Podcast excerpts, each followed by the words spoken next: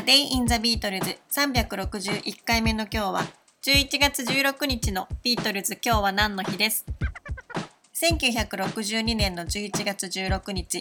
ビートルズはラジオ番組 The Friday Spectacular の収録を行いました。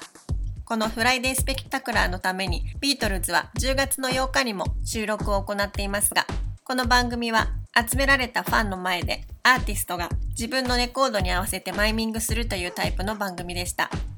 ラジオルクセンブルクのラジオ番組でビートルズは以前にも10月8日にこの番組のためのレコーディングを行っています。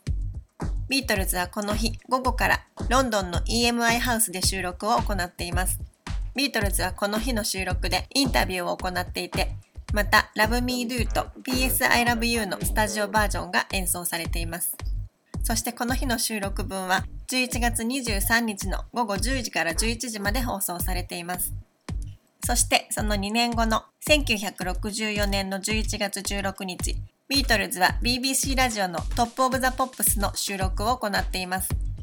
Top of the Pops は BBC がこの年1964年に放送をスタートさせた番組で、こちらもアーティストは生演奏ではなく、 miming を行って収録をするというタイプの人気番組でした。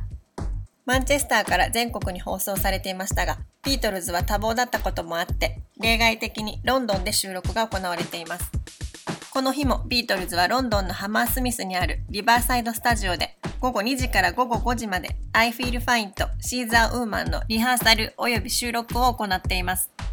そしてこの日の演奏は12月3日の午後7時30分から BBC で放送されています。ビートルズのメディアへの出演について見てみると、ビートルズは1962年の2月、デビュー前で、まだピートがドラマーだった頃に BBC のオーディションを受け、3月に BBC ラジオに初出演しています。この日、ビートルズが収録を行ったラジオルクセンブルクは BBC のような大規模な背景を持つ局ではありませんでしたが、深夜にポピュラーミュージックを放送し、イギリスの若者たちの支持を得ていた放送局でした。ビートルズもこのラジオで多くの曲を聴いていたのではないかと思います。ラジオ出演はビートルズにとってライブ以外で生演奏する貴重な機会でもありました。一方、ビートルズが初めてテレビの収録を行ったのは同じく1962年の8月でドラマーがリンゴに変わった直後のことでキャバーンクラブで収録が行われています。先月に話したようにビートルズが初めてテレビに出演して演奏を行ったのは1962年の10月17日マンチェスターのグラナダテレビの People and Places への出演でした。そしてちょうど1年後の1963年の10月にはサンデーナイト・アット・ロンドン・パラディアムに出演するとき通りがファンで溢れ返りビートルマニアという言葉で大きく報道されています。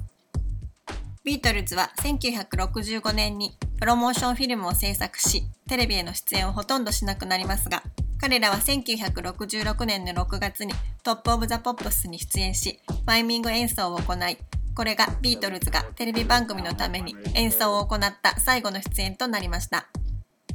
A Day in the Beatles 361回目おしまいです。